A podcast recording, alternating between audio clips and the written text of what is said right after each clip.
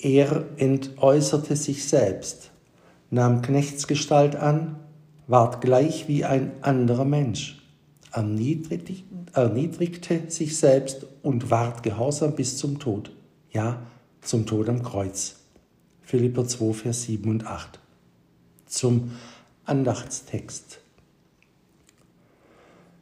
Seine Entäußerung und Erniedrigung können wir nicht begreifen, weil wir seine Erhabenheit und Herrlichkeit, die er von Anbeginn beim Vater hatte, nicht fassen.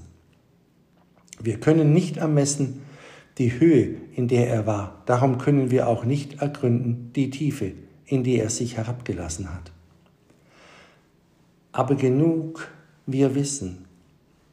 Aber genug, wir wissen, er war der Höchste und war der Niedrigste. Er war der Allmächtige und wurde der Ohnmächtigste, der Schwächste. Er war der Heiligste und nahm die Sünden aller Welt auf sich.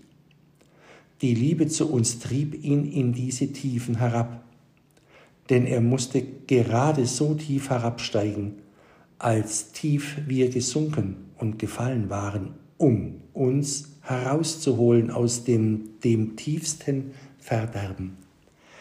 Er hat es getan, der treue Gott, und will dafür von uns nichts als Liebe, und dass wir mit Dank genießen und besitzen, was er uns durch seine Erniedrigung bis zum Tod am Kreuz erworben hat.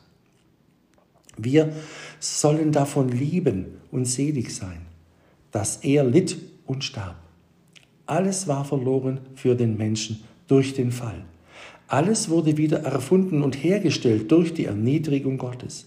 Alle Menschen waren Gefangene und Sklaven der Sünde, des Todes und der Hölle.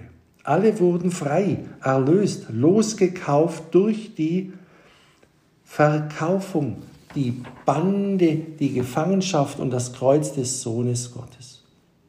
Alles Blut auf Erden war verdorben, vergiftet und verflucht. Alles kann gerettet, geheilt, gesund und gesegnet werden durch das Blut des Erlösers Jesus Christus. Amen.